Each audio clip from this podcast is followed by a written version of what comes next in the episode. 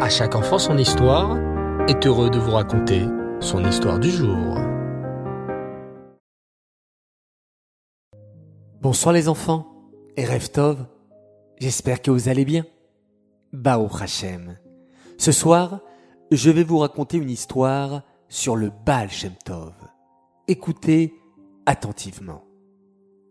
Avant de se dévoiler et d'être mondialement connu en tant que tzaddik, Rabbi Israël Baal Tov était un tzaddik nistar, c'est-à-dire un juste caché.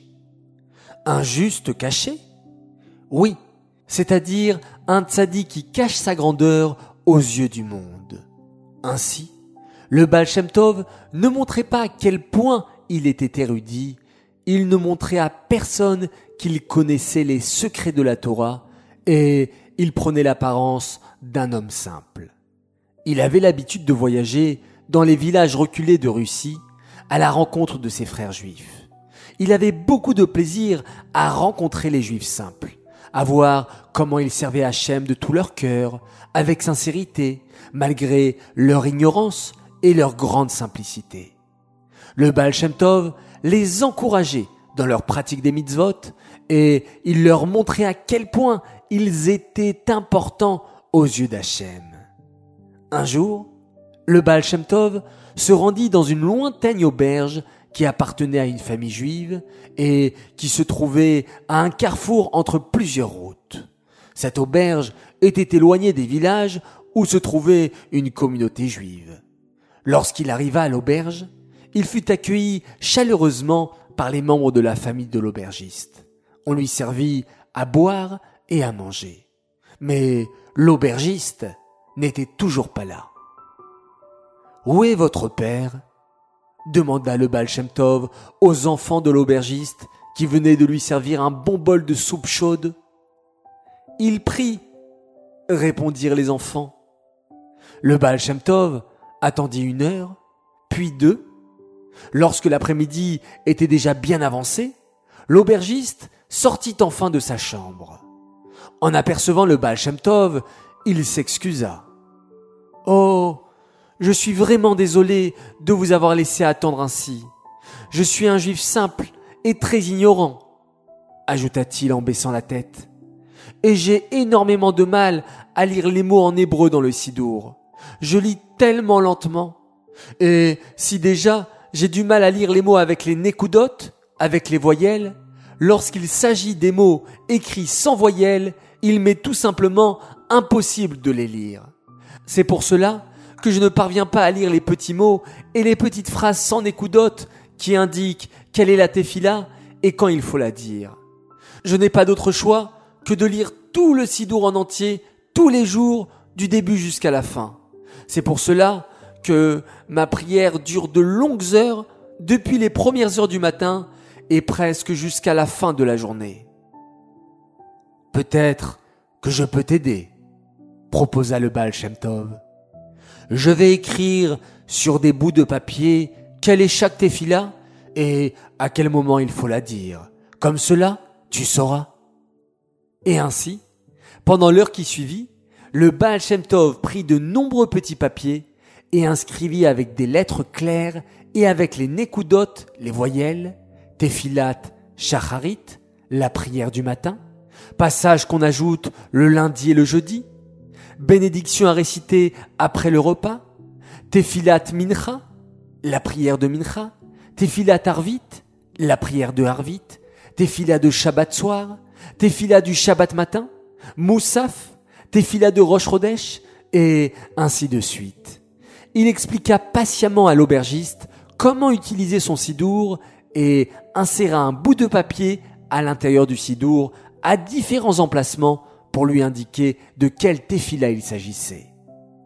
L'aubergiste remercia chaleureusement le Baal. Ah, maintenant, je pourrais commencer à prier comme un bon juif, dit-il au Baal alors que celui-ci s'apprêtait à repartir. Une heure environ, après que le Baal Shem eut quitté l'auberge, catastrophe! Sans comprendre comment cela était arrivé, le sidour tomba de l'étagère où il était posé, et tous les petits bouts de papier tombèrent par terre, tout était mélangé. Oh, le pauvre aubergiste était désemparé. Comment allait-il savoir comment prier maintenant et quelle prière faire chaque jour? Aussitôt, il prit dans ses mains le sidour et les petits papiers et il courut dehors pour essayer de retrouver les traces du Baal Shem Tov. Au bout de plusieurs kilomètres de marche, à toute vitesse, il aperçut de loin le Baal devant un fleuve. Comment va-t-il traverser le fleuve? se demanda l'aubergiste. À cette époque de l'année, les eaux ne sont pas gelées.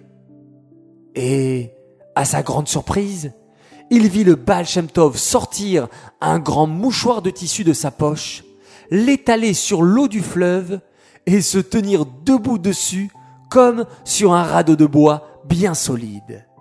Le Baal glissa sur son mouchoir par-dessus les eaux jusqu'à qu'il ait atteint l'autre côté du fleuve. Puis il se mit à avancer dans la forêt de l'autre côté du fleuve. Sans réfléchir une seconde, l'aubergiste fit de même. Il sortit de sa poche son grand mouchoir de tissu, l'étala sur l'eau et hop, il traversa le fleuve debout sur son mouchoir avec son sidour à la main. Dès qu'il atteignit l'autre côté du fleuve, il courut vers le Baal Shem Tov en criant Rabbi, Rabbi, attendez, je vous en supplie. Le sidour est tombé et tous les papiers se sont mélangés. En entendant une voix derrière lui, le Baal Shem Tov se retourna. Lorsqu'il aperçut l'aubergiste qui courait vers lui, avec son sidour dans une main et les bouts de papier dans l'autre, il lui demanda Mais comment es-tu arrivé ici? Comment as-tu traversé le fleuve? Eh bien, avec mon mouchoir de tissu, exactement comme vous. D'ailleurs, vous avez trouvé une solution vraiment pratique. Je n'avais jamais pensé qu'on puisse traverser un fleuve ainsi. Le Baal Shem Tov dit alors au simple aubergiste. Je pense qu'Hachem aime beaucoup tes téphilotes exactement comme tu les fais. Ne change rien à tes habitudes. Peut-être qu'il est préférable que tu continues à prier comme tu le faisais jusqu'à présent. Nous apprenons de cette histoire, les enfants, à quel point Hachem aime les téphilotes récités avec cœur et simplicité. Même si on ne comprend pas toujours les mots que l'on prononce, et même si parfois on se trompe sans faire exprès. Et vous savez quoi, les enfants? Hachem aime particulièrement les téphilotes des enfants, qui sont récités avec un cœur pur et sincère. Dans notre paracha, la parachat Vaishlach, Yaakov Avinu se prépare à rencontrer Esav, qui est très en colère contre lui, et qui se dirige à sa rencontre avec une armée de 400 soldats, prêts à le combattre. Yaakov se prépare à cette rencontre. Il prépare des cadeaux pour calmer la colère d'Esav. Il se prépare aussi à une bataille éventuelle, mais avant tout, il se prépare en faisant la tefila et en suppliant Hachem de le sauver des mains de son frère Esav. Nous apprenons de là l'importance de la tefila qui doit toujours être faite de tout son cœur et avec le maximum d'attention.